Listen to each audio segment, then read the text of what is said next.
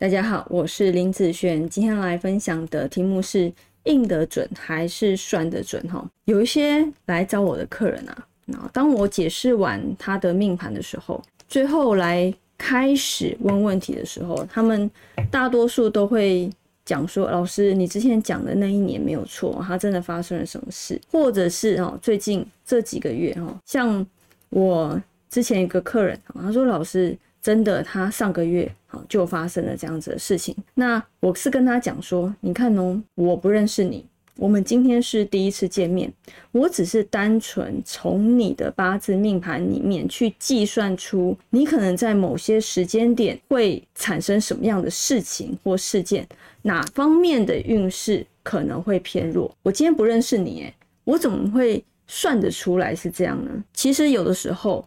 在我们的八字的应期里面，什么叫做应期？应期就是好，也有人讲危机点。那这个危机点呢，我是算出来的。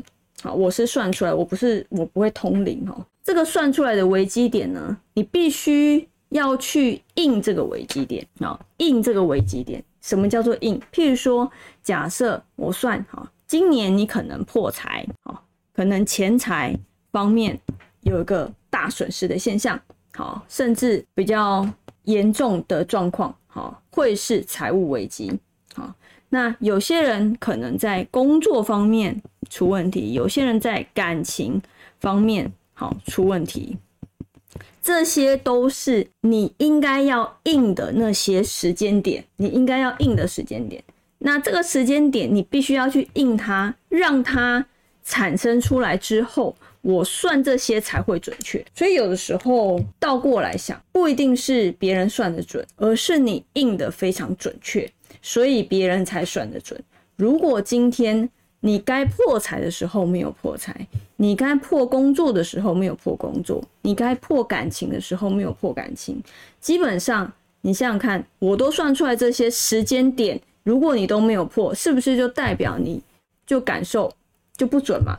因为你没有去应它，好，你没有去应它，所以有时候我在想，好，真的是算得准还是应得准？好，当你越按照自己的想法去做的时候，你真的在我们的命盘里面，有的时候它会让你在某些时间点有这样子的想法，因为你有这样子的想法，你才会去做这样子的事。好，它会让让你有。这方面的想法哦，这是一件很神奇的事情。有的时候这个时间还没到，你没有这个想法出来，但是这个时间到了，它就会让你想要去做这样子的事，因为它要让你应这样子的事情以及时间哦。所以，在我认为，命还有运其实都非常的重要。运呢，我会把它看成大运流年流月，这个是运势的部分。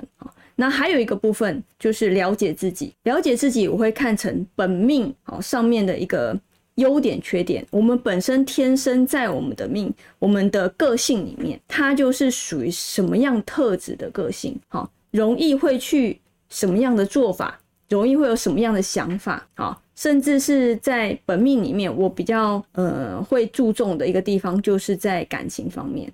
啊因为感情是大多数的人都会遇到的问题啊，就是你喜欢什么样类型的人，你就容易跟他在一起。好，并不是这样子一个类型的人，大家都会去喜欢他，不见得。有的人喜欢这个类型，有的人喜欢那个类型，都是不一样的。好，只是说让你去了解我在本命里面，好，我的优缺点是什么，让我先了解自己。那你也可以先了解运势啊，运势是当下的事情，流月嘛。当下的事情，所以其实这两个东西都都可以去看呐。那本命的那个个人特质的部分，好，之后我会再整理东西，哈，可能之后会会开相关的课程，好，但是现在目前还没有了，哈，目前还没有整理好，啊，所以我觉得以运来讲，你可以先了解，先了解自己的运势，譬如说我这个月运势，下个月运势怎么样，然后了解清楚知道了之后。不要去应那个事情，那你不去应那个事情，这样子的危机点在你身上就不会产生。好，所以这个算不算改运？也算啊。好，在某种程度上，这个就算改运了啦。在不好的时间点，你没有去应它，这个就是改运啦。不然你还想要怎么改运？是不是？在不好变好吗？好，不太可能。那好的时间点呢？对不对？那到底是硬得准还是算得准呢？当然是你要印得准，我才会算得准嘛。那以上这个影片就分享给大家以及我的学生，我们下次见喽，拜拜。